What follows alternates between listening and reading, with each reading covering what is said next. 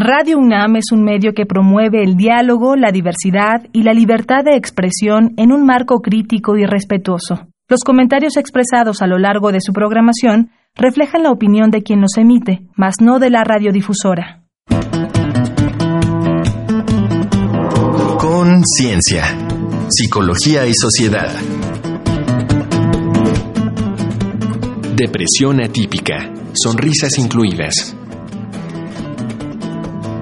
Bienvenidos, bienvenidas. Inicia aquí Conciencia, Psicología y Sociedad. Transmitimos a través del 96.1 de FM. Esto es Radio UNAM, la radio universitaria. En este espacio, que es de la Facultad de Psicología, en el que convocamos a académicos, académicas, para plantear distintos temas que esperamos sean de su interés desde el enfoque psicológico. Yo soy Berenice Camacho y en esta ocasión me acompaña, acompaño en la conducción a la doctora Mariana Gutiérrez Lara. Bienvenida, ¿cómo estás, Mariana? Muy bien hablemos de psicología, Bere. Perfecto, me parece muy bien. En este caso, nuestro tema de hoy es la depresión atípica sonrisas incluidas. Vamos a estar conversando de esto durante la siguiente media hora, así es que arrancamos, bueno, no sin antes invitarles a que visiten nuestro sitio de podcast, encontrar este y otros temas.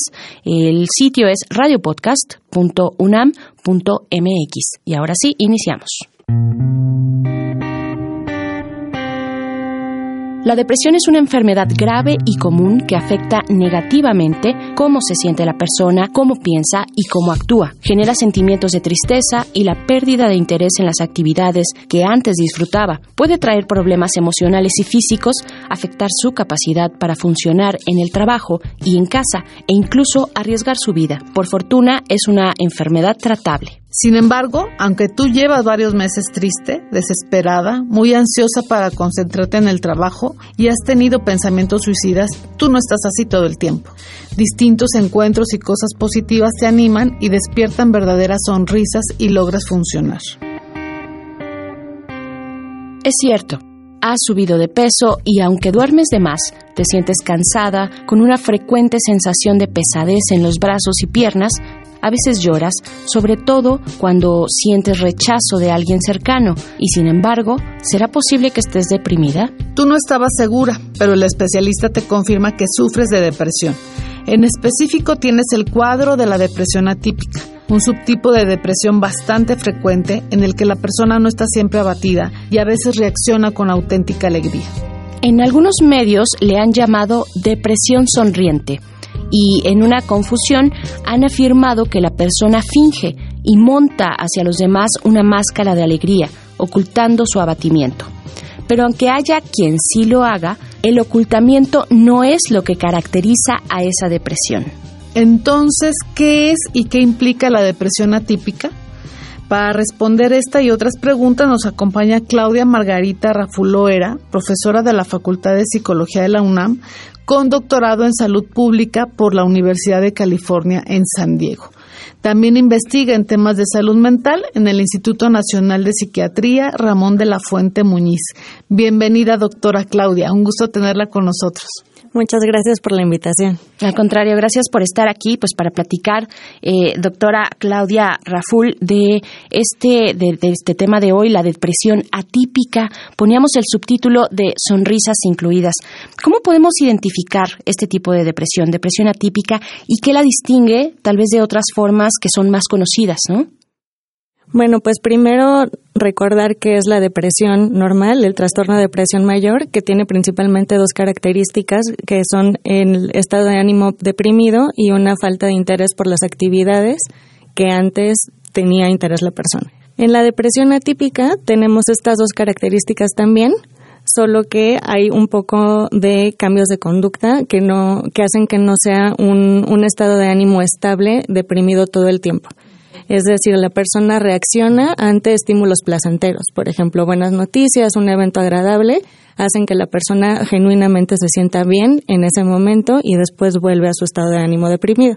Cuando hablamos de depresión sonriente, decíamos hace ratito que se señala que hay una máscara, que están fingiendo de alguna manera que están bien y entonces sonríen.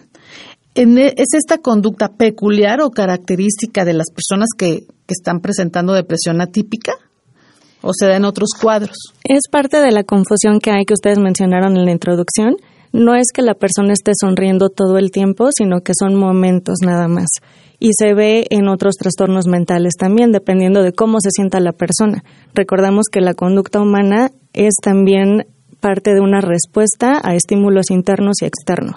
Entonces esto puede hacer que la persona o se sienta triste o feliz dependiendo de lo que esté sucediendo. O sea, no están mintiendo de alguna manera ni fingiendo, simplemente están respondiendo al medio ambiente. Exactamente, es una reacción que tienen ante estímulos que pueden ser placenteros, que en otro tipo de depresiones a lo mejor no, no se tiene una respuesta tan favorable, digamos, ¿no? Que hay personas que cuando tienen depresión a lo mejor no van a sonreír o no se van a sentir bien aunque estén pasando cosas buenas en su vida. Esa sería la principal diferencia, ¿no? Con la depresión atípica. Dentro de la definición, que era la primera pregunta que yo eh, te hacía, doctora, eh, ¿hay algún grupo, algún grupo que padezca más, que se presente más, eh, en el que se presente más este tipo de depresión? ¿Algún grupo poblacional, alguna edad, algo que tengamos como este marco que nos dé un diagnóstico también? Ajá, entonces la depresión, como todos los trastornos de estado de ánimo, es más común entre las mujeres, pero este tipo de depresión atípica es todavía más común en mujeres que en hombres. Y además se da en edades más tempranas, se da más o menos como alrededor de la adolescencia, siendo que un episodio de depresión típico, digamos, se puede dar después, después de los veintitantos años, digamos. Muy bien, pues ahí está, estamos conversando con la doctora Claudia Raful Loera acerca de depresión atípica, y les invitamos a escuchar el siguiente Vox Populi, algunos eh, testimonios que nuestro compañero Uriel Gámez recogió en las calles de la Ciudad de México. Vamos a escuchar y regresamos a Conciencia, Psicología y Sociedad. La gente opina. Esta semana en Conciencia, Psicología y Sociedad preguntamos al público, ¿conoces a alguien que haya sido diagnosticado con depresión? ¿Cuáles crees que sean los síntomas de esta enfermedad? Y si alguien sonríe y es capaz de disfrutar el momento, ¿tú crees que pueda estar deprimido? Escuchemos las respuestas. Me llamo Paula Rubio, 23 años. La conozco muy poco, sé que está diagnosticada con eso, es la mamá de mi novio, pero pues creo que varias personas como a mi alrededor siento que han padecido de ella, aunque no hayan sido diagnosticados como tal no sé, siento que la depresión ya es algo cuando esa tristeza o ese sentimiento te imposibilita hacer algo. Pues yo creo que la televisión y algunos artistas nos han demostrado que sonreír y verte feliz no, no significa que estés como completamente bien. Alejandro Rodríguez, sí, tengo un conocido que fue diagnosticado con depresión. Yo creo que se podría decir que es cuando un estado de ánimo constante ya afecta tus actividades y tus costumbres, vaya, que rompes mucho tu esquema, que no sé, duermes mucho o no duermes nada. Siento que es probable, entre muchas razones, incluso puede ser un estigma, porque como ya se, ya es muy común entre nuestros contemporáneos este, este problema, esta enfermedad, y siento que igual la gente tal vez no le gusta admitir, o simplemente dice, no, pues no estoy triste, entonces se forzan a, a sonreír, a mostrarse felices ante los demás, pero pues igual sí pueden estar deprimidos y no nos damos cuenta por lo mismo. Mi nombre es Natalia Cruz. Sí, tengo varias personas a mi alrededor que eh, sufren de depresión en la actualidad. Bueno, pues son diferentes cambios. Yo hace algún tiempo igual fui diagnosticada con una depresión mínima, no fue algo más allá de que ya necesitara como un tratamiento psiquiátrico porque es muy diferente entre el psicólogo y el psiquiatra. Creo que los principales síntomas son que no quieren salir de la cama, no quieren salir de su cuarto. Sí, totalmente, porque a veces das esa cara para que la demás gente vea que a lo mejor estás avanzando, pero en realidad estás muy estancado. Cuando estás solo o sola, en esa parte realmente se muestra qué nivel de depresión tienes. Para Conciencia, Psicología y Sociedad, Uriel Gámez. Estamos de vuelta en Conciencia, Psicología y Sociedad después de haber escuchado estos testimonios, estas opiniones, eh, pues acerca de nuestro tema de hoy, la depresión atípica. Y estamos en esta cabina Mariana Gutiérrez Lara eh, y Berenice Camacho conversando con la doctora Claudia Raful Loera. Eh, doctora, pues escuchamos ya estos, estos testimonios, estas opiniones. yo quisiera que abundáramos un poquito más sobre las características físicas de, esta, de este padecimiento, de este tipo específico de depresión atípica. El último testimonio nos decía, bueno, yo tuve en algún momento una depresión, pero muy leve ¿no? Muy leve, eh, que no necesitaba, eh, es lo que decía la entrevistada, no necesitaba mayor eh, ayuda o apoyo, ¿no? ¿Cuáles son esas características físicas? ¿Qué tan frecuente es que es una, una depresión crónica, por ejemplo? ¿Cómo, ¿Cómo la caracterizamos? Es importante aclarar que el término de atípica es porque originalmente la depresión, cuando empezó a acuñarse este término dentro de los manuales de criterio diagnóstico, se consideraba que únicamente tenía ciertas características. Por ejemplo, el que se dormía muy poquito y se comía muy poquito. ¿no? Es uno de, las, de los ejemplos de depresión típica, digamos. De la que estamos hablando ahora, que es la atípica, presenta lo contrario. Las personas tienden a subir de peso porque están comiendo más y duermen más. Entonces no hay insomnio, sino que la persona se quiere seguir todo el día acostado en la cama, como decía uno de los de los participantes, ¿no? Son principalmente esas, características, se siente como pesadez también en, las extremidades, principalmente, y son muy sensibles las personas hacia el rechazo de las personas que están a su alrededor. Últimamente en los medios están asociando algunos eh, eventos suicidas con eh, justamente esta depresión sonriente, doctora. Eh, ¿Tiene la depresión atípica un riesgo particular de conducta o ideación suicida? No es principalmente por la depresión atípica como tal, sino porque hay un subdiagnóstico. Las personas tienden a no buscar ayuda tan rápido porque como reaccionan ante los eventos felices, digamos, y pueden pasársela bien en algunos momentos, no se asume que el estado de ánimo es una depresión como tal, sino que creen que a lo mejor puede ser su personalidad que tiende más como hacia el bajón, digamos y no, no se considera que la persona necesita ayuda.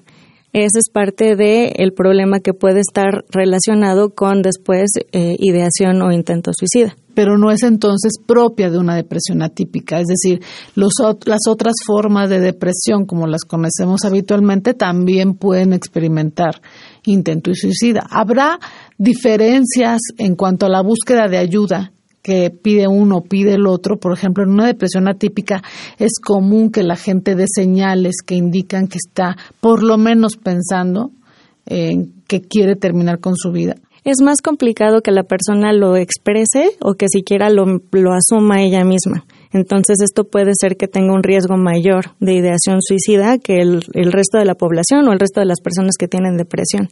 Pero aquí también es importante aclarar que según la encuesta nacional de epidemiología psiquiátrica, en México el 80% de las personas que han tenido ideación o conducta suicida también presentan trastornos mentales.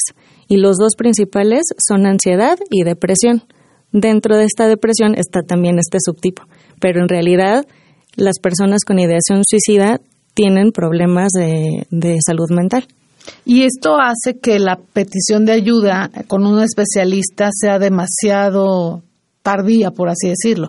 ¿Cuánto tiempo puede tardar una persona en acudir con un especialista a partir de que me, empiezo a sentir que algo está mal conmigo?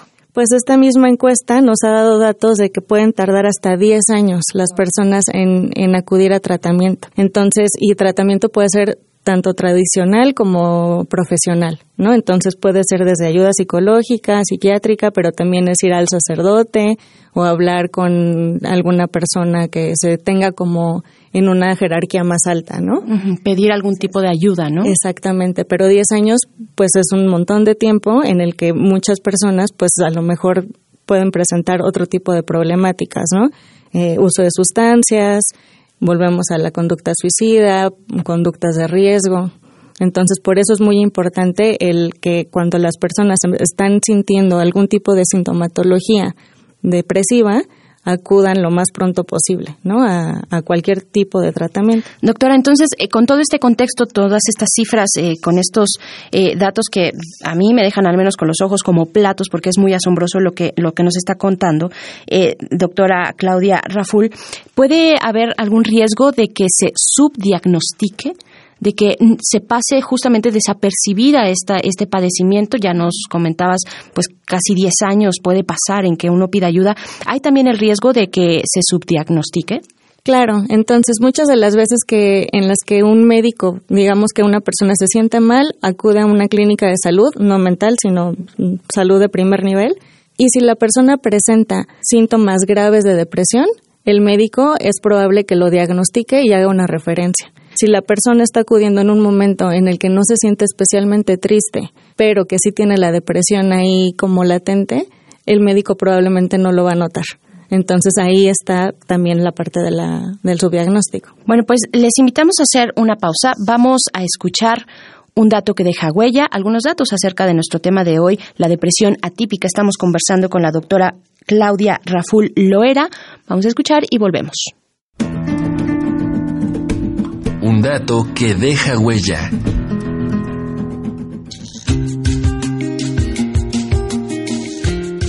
Esta variante atípica de la depresión comenzó a identificarse a finales de la década de 1950, cuando los psiquiatras comprobaron que con ciertos pacientes los antidepresivos tricíclicos no eran efectivos, pero sí los inhibidores de la monoaminooxidasa, conocidos como IMAO, única alternativa disponible entonces. De allí vino llamarla atípica, lo que es un poco contradictorio, pues un estudio de Sang y Williams de 2006 reportó que esta era la forma más común de depresión en clínicas de psiquiatría ambulatoria.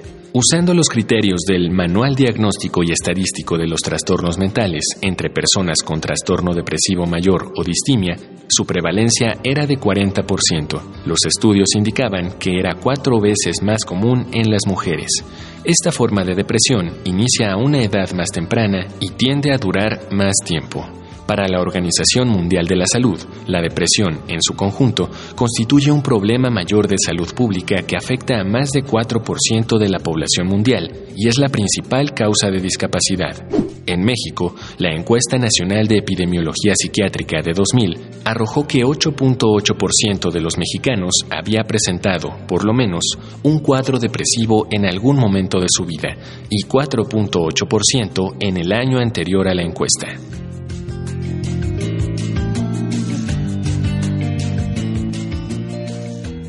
Estamos de vuelta para iniciar el último segmento de esta conversación que tenemos sobre depresión atípica con la doctora Claudia Raful Loera. Eh, Mariana, seguimos aquí y a mí me gustaría preguntarte, doctora, pues cuáles son las conductas y medidas preventivas que pueden ayudar eh, pues ante estos posibles casos o episodios de depresión atípica. Pues una de las maneras más importantes que tenemos para prevenir este tipo y otros tipos de depresión son programas como este, ¿no? Entonces podemos difundir información acerca de los síntomas que a lo mejor no están claramente identificados por la población que están relacionados con la depresión. Entonces, si hay un aumento o pérdida de peso, si se está durmiendo más o menos, si las actividades ya no resultan tan interesantes como antes, estamos hablando de rasgos de eh, depresión. Entonces la persona sería importante que empezara a buscar ayuda. La otra parte importante es hablar del estigma, ¿no? Entonces muchas veces la persona sí se da cuenta de que tiene un estado de ánimo deprimido, pero le da pena y piensa que no debe de decirlo, ni a su familia, ni en su trabajo, ni en la escuela, ni en donde se desenvuelve. Entonces, si hablamos un poco más de salud mental, es más fácil que toda la gente en general estemos pidiendo ayuda. Y esto incluye también a los profesionales de la salud, que tendrían la obligación también de preguntar acerca del estado de ánimo de las personas independientemente de cuál sea la razón por la que están acudiendo a un servicio de tratamiento. Bien, Mariana. Doctor, ante posibles casos de depresión atípica, ¿qué opciones de diagnóstico, atención y tratamiento tenemos? ¿Y cuál es la efectividad que tienen estos tratamientos de acuerdo a su experiencia? ¿Qué pronóstico de recuperación se tiene? Como escuchamos ahorita en el dato que deja huella, en realidad no es tan atípica esta depresión. Casi la, la mitad de los casos de depresión son de este tipo. Entonces, em, el tipo de tratamiento es más o menos similar que otros tipos de depresión. Entonces, se recomienda que haya apoyo de psicoterapia y también de antidepresivos en caso de que sea necesario. En realidad, lo, ideal sería el acompañamiento de los dos tipos de tratamiento para que la persona pueda salir del, episodio de depresión de manera más sencilla. Eh, también es importante aclarar que eh, cuando se da un episodio de depresión atípica, es muy probable que la persona pueda padecer otro. Entonces, por eso es muy importante atender ese primer episodio, que la persona salga bien de eso para que disminuya el riesgo de un, de un episodio subsecuente. Claro. Pues bueno, no tenemos más que agradecerte eh, pues esta plática, esta difusión además. Yo creo que deberían cambiarle el nombre porque el atípico es riesgoso, ¿no? Es como si, bueno, pasa muy de vez en cuando, pero ahora nos dices, eh, doctora, pues que no, que es eh, cerca de la mitad de los casos. Doctora Claudia Margarita Raful Loera, profesora de la Facultad de Psicología de la UNAM, doctora en Salud Pública por la Universidad de California en San Diego, te damos las gracias por venir aquí a Conciencia, Psicología y Sociedad. Gracias. Muchas gracias a ustedes. Y pues les invitamos, Mariana, a hacer una pausa. Vamos a escuchar, como ustedes saben, eh, la sección donde hacemos recomendaciones desde la cultura y el entretenimiento acerca de nuestro tema de hoy, depresión atípica. Esto es Reconecta. Reconecta. Recomendaciones culturales sobre el tema de hoy.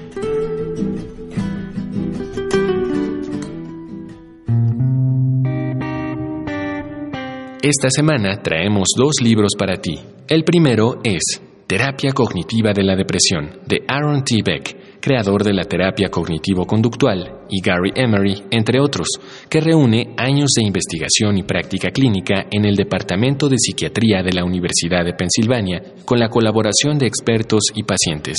Un texto teórico práctico que te dará un franco acercamiento al tema. Búscalo en Editorial Desclé.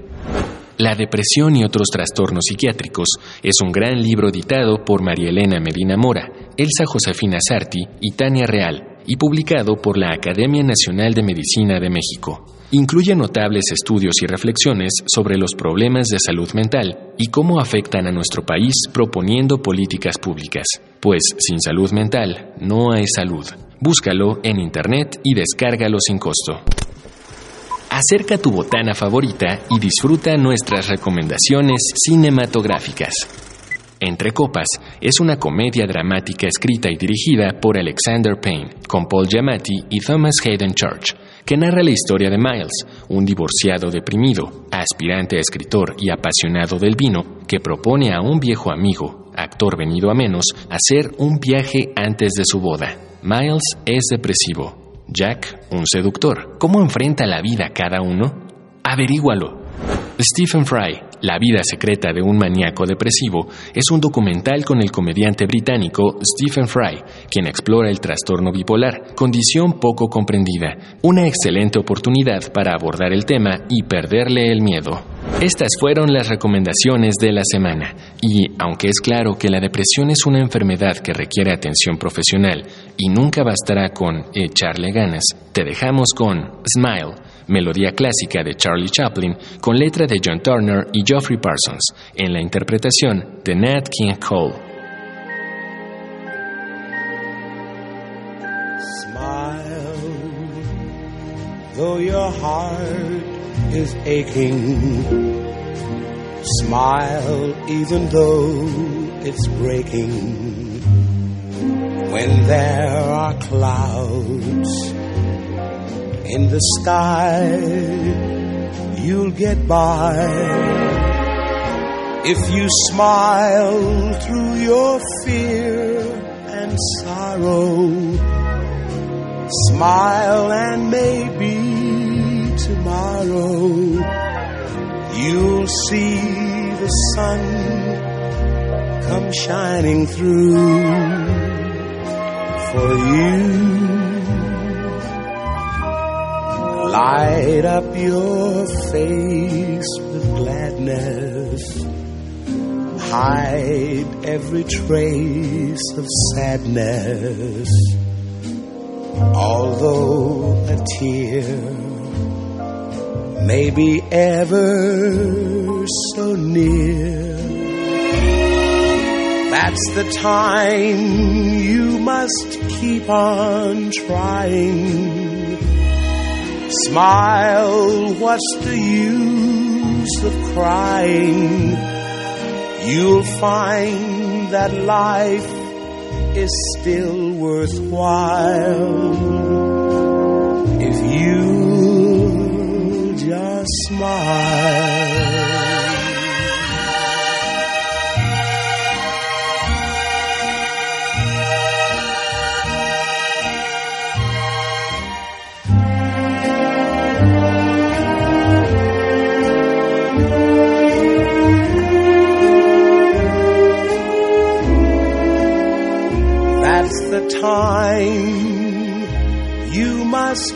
Keep on trying. Smile, what's the use of crying? You'll find that life is still worthwhile if you just smile.